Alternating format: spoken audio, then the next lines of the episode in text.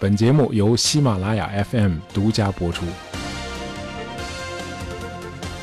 呃，我们在很多期节目里都谈过选择啊，因为选择很重要嘛，对吧？它在生活中是无处不在的啊。小到今天晚上吃什么，大到和谁一起共度余生啊，或者是否同意做一次危险概率很高的手术。呃，就像先知亚里士多德说的啊，人类的行为的本源就是选择。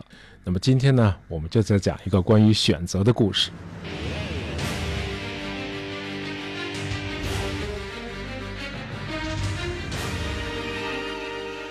话说，在战国的中后期啊，经过多年的征战，在华夏大地上整合出了七个实力比较强的诸侯国，啊，自西向东，依次是秦、赵、魏、韩、楚。燕齐啊，在他们的中间和周边呢，另外还有八个小国。那么这个战国七雄中最强的国家，大伙儿都知道啊，就是西头的秦国。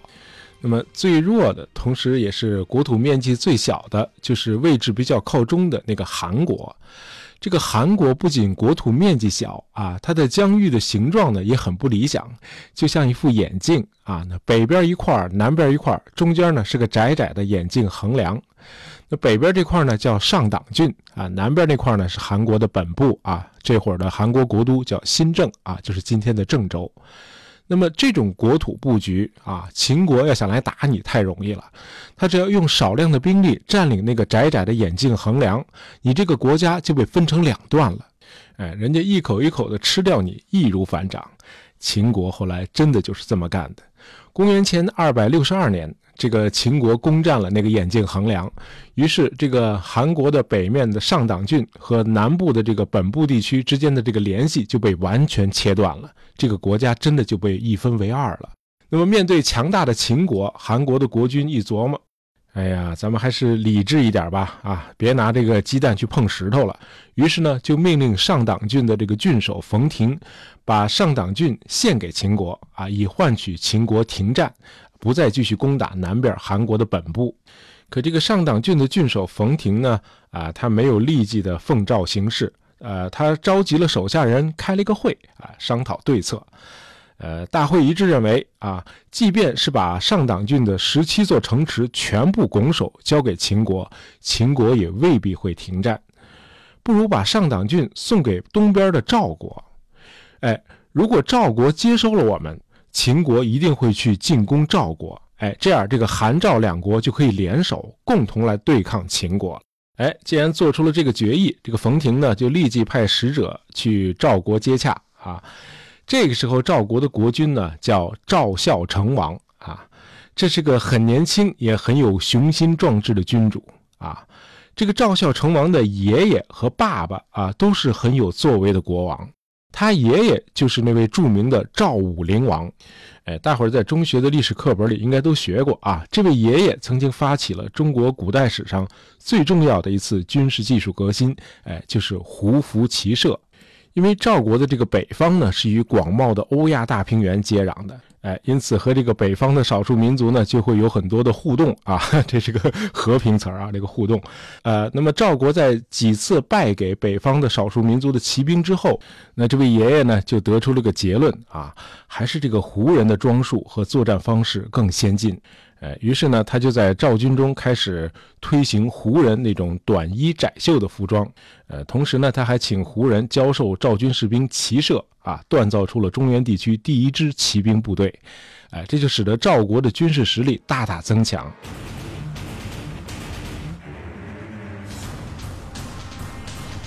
呃，那么之后发生了一连串的诸侯战争啊，先是齐国于公元前二八四年被五国联军打趴下了。那么，公元前二七八年，秦国的常胜将军白起一仗就差点把楚国给灭了。呃，这个诗人屈原投江啊，就是发生在这次这个楚国的国都郢城被秦军占领之后。呃，这样好，这个齐楚这两大国都已经一蹶不振了，能和秦国对峙的啊，就只有赵国了。那刚才说了，那爷爷，那这个赵孝成王他爸也特别牛啊。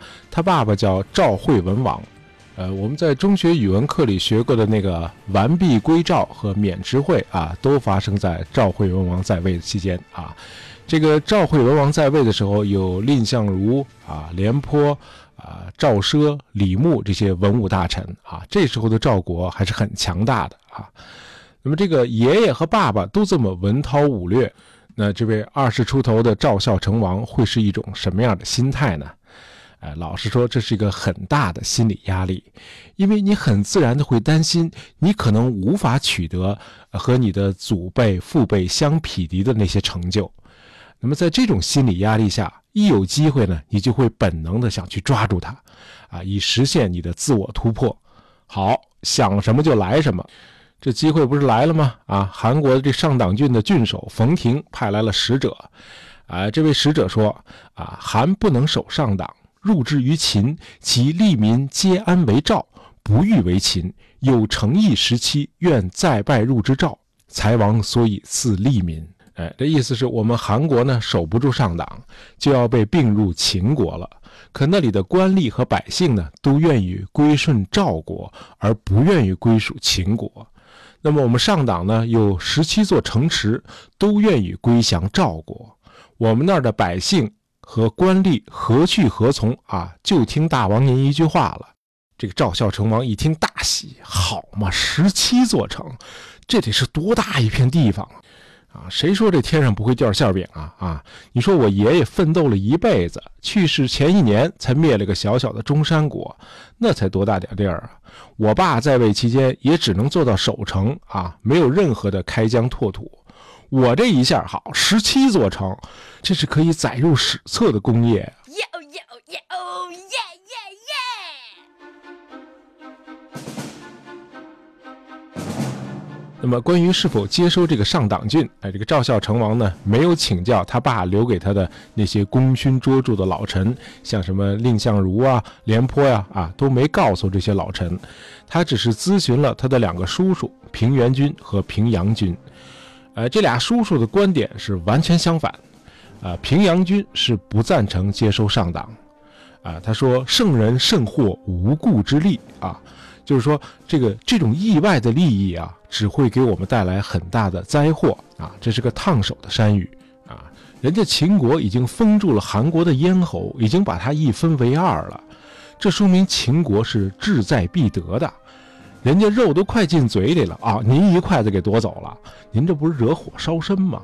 哎，那个冯亭就是想把我们赵国拉进这场冲突，去和秦国作战。现在秦国这么强大，我们千万不要和他为敌。哎，这个谨慎的劝告啊，对于急于建功立业、急于证明自我价值的那个赵孝成王来说，显然是很不入耳的啊。他转而去问另一个叔叔平原君。这个平原君说：“啊，这个上党郡这么大的便宜，可不是每天都有的啊！你就是动用百万大军，用一年的时间都不一定能拿下一座城。现在人家白送你十七座，您还犹豫什么呢？”赵孝成王说：“哎，这话我爱听啊！这个心理学有个概念叫确认偏误啊。这个确认大家知道啊，这个偏误呢就是呃偏差的偏，错误的误啊。确认偏误啊，叫 confirmation bias 啊。”是什么意思呢？就是大伙儿都爱看、爱听，可以印证自己已有观念的那些信息，而忽略那些不符合我们已有观念的那些证据。啊，赵孝成王后来采纳平原君的主张，啊，出兵接受上党郡，就是个很典型的确认偏误案例。哎，只要你说到我心坎上了，你说的就是对的。那既然选择了接收上党郡，那就意味着你选择了和秦国进入战争状态。那赵国打得过秦国吗？呃，好像很不乐观啊。这个赵国在接收上党郡两年后，啊，秦国派了一位叫王和的年轻将领率军来攻打上党了。那么赵国这边的统帅呢是老帅廉颇。那么两军最初的几次交手都是以赵军的失败而告终的啊。秦军一再的攻克赵军的要塞。那么几次失利后，廉颇认为与秦军硬拼啊没有胜利的把握，于是呢就把主力部队集中在长平一带啊，就是今天山西省的高平。呃，在这个长平以北不到二十公里啊，有一座东西向的大山叫丹朱岭啊，海拔有一千一百多米。呃，老将廉颇未雨绸缪啊，在战前就在山顶沿着山脊啊修建了一座石长城，啊，他相信这个丹朱岭是一处绝好的天然防线，可以长期固守。呃，因为修长城需要大量的石料嘛，那么赵军官兵呢就就地取材，他开挖山体。哎，于是，在这个大约呃七个世纪啊，七百多年以后，这个北魏人啊，很可能是看到了这个石长城的遗迹和裸露的山体，于是呢，就在丹朱岭的这个山顶上建了一个石窟啊。这个石窟今天是个旅游景点啊，是个山西省的这个重点文物保护单位。好，既然要据险固守，那就意味着要打持久战了啊。这个打持久战呢，就是拼经济啊，拼综合国力嘛。那这个赵国的综合国力虽然略逊于秦国，但是在关东六国中还是属于佼佼者的，啊，因为北接广袤的欧亚大草原，那么赵国除了农业，它的畜牧业和商业也很发达，哎，就是说，如果这么固守耗下去，那么远道而来的秦国其实更不利，哎，在这个廉颇的统御下，这个赵军在长平一线坚守，啊，成功的遏制了秦军的进一步的攻势。而秦军进攻数月之后毫无进展，因为补给线漫长，他的后勤的压力就越来越大了。哎，这就有点像两千年后这个越战时期这个西山战役一样，啊，美军就是靠坚守啊，迫使劳师远征的这个北越军队在打完最后一颗子弹、吃完最后一粒米之后，只好无奈的撤走了。哎，就是说，在这个长平，廉颇的这个战略是正确的。哎，秦国更经不起消耗。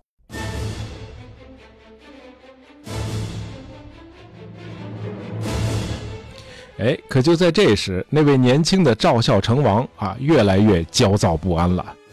这叫什么局面呀？啊，我一点掌控感、一点幸福感都没有。那什么，大伙儿合计一下，咱们怎么化被动为主动啊？让人堵着打，这算什么事儿啊？哎，于是底下人呢就给他出了俩主意啊。一个主意是派使者分别去楚国和魏国游说，啊，建立一个合纵联盟，共同来对抗秦国。啊，即使楚国和魏国暂不出兵，啊，秦国知道我们和楚魏两国的这种合作关系，他也会出于畏惧啊，同意坐下来和我们议和的。啊，另一个主意呢，就更直接了啊，既然军事上处于僵局，那不如直接派人去和秦国议和。哎，结果这个赵孝成王再次显示出他性格中的那个弱点啊，急于求成，他决定直接派使者去与秦国议和了。应该说，这道选择题，这个赵孝成王又选错了。更不幸的是，他的对手恰恰是秦国历史上执政时间最长、最老辣的一只老狐狸啊！他就是秦昭襄王。这个秦昭襄王呢，充分利用了赵国急于求和的这个机会，对赵国的使者殷勤接待啊，做足了宣传。同时，他告诉其他国家啊，我们秦赵两国已经和解了，你们别再出兵援赵了啊，我们已经是哥俩了。于是，赵国的处境就更加孤立了。呃，如果说前两个选择赵孝成王都出现了失误，给赵国带来了一个一个的困局，那么第三个错误选择简直就是致命的，他让刚刚崛起没多久的赵国从此一蹶不振。呃，赵孝成王急于实现自我突破啊，成为比祖辈、父辈更英明、更神武的君主。那他自然就很看不惯老帅廉颇坚守营垒、拒不出战的这种保守战略，这得耗到什么时候啊？不成，我得换一个像我一样有闯劲儿的啊、锐意进取的年轻人去挂帅，把这个暮气沉沉、固步自封的老帅廉颇给换下来。哎，只有这样才能化被动为主动，彻底扭转战局嘛。于是他力排众议，临阵换将啊，命令和自己年纪相仿、熟读兵书，但是又没有任何作战经验的赵括去替代廉颇为长平前线的最高统帅。哎，这个赵括就是那个纸上谈兵那位啊。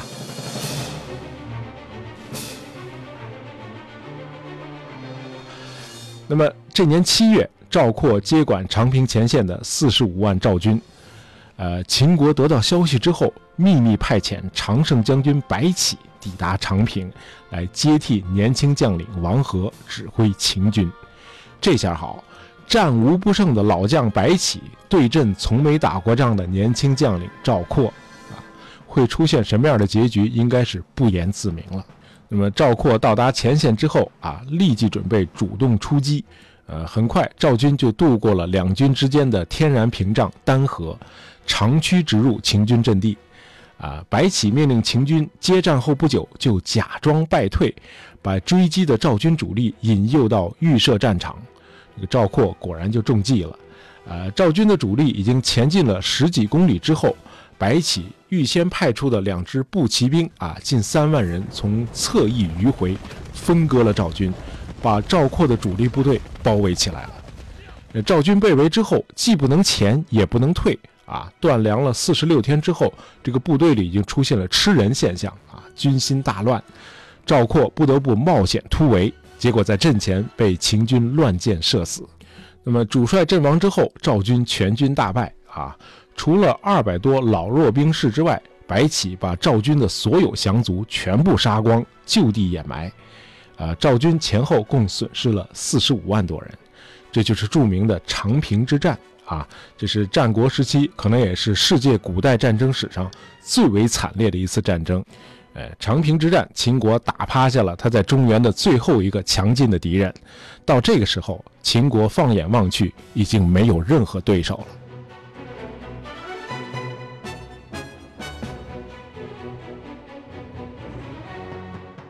这个长平之战虽然是今天故事的主线，不过大伙儿可能也听出来了啊，我们要谈的其实是选择。呃，从赵孝成王三次不明智的选择中，我们又能学到些什么呢？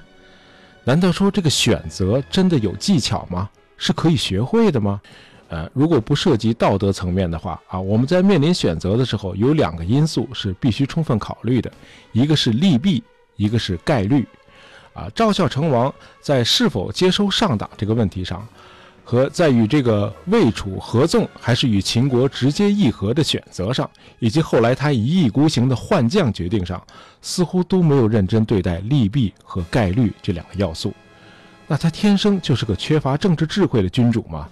呃，不能这么说啊。我更愿意相信啊，急于建功立业啊，急于摆脱所谓的富二代阴影，这种心态左右了赵孝成王所有的决定。哎，就是说，基于他的处境和他的心理状态，他只能做出那一系列的选择。我们在吃后悔药的时候，总是在想，啊，如果当初在某一点上我做了另外一个选择，我的生活可能就是另外一种样子。其实这是幻想，再来一遍，你还是会那么选择的。人的性格因素再加上外部环境，决定了你在一个特定的场合只能采取某种特定的行动，而不会是其他的行动。呃，既然天体的运动都遵循着规律，都是可以预测的，那我们渺小的人类社会就更是如此了。啊，自然界中的任何一个状态都是前一个状态的结果，同时也是后一个状态的原因。哎，人的行为走不出因果链条。呃，哲学大师休谟曾经有过一句经典的表述啊，他说：“这个旁观者啊，一般都能够从我们的目的和我们的性格中推断出我们的行动。”好，今天的节目就到这儿啊。本期节目是由我们的听友啊，商务合作推广和不想睡的猫头鹰啊，他们两位点的题，呃，希望你们喜欢啊。喜欢大爷杂货铺的朋友，别忘了订阅我们的专辑。当然，也希望你能够在朋友圈里推荐一下我们的节目。感谢大家收听，咱们下期再见。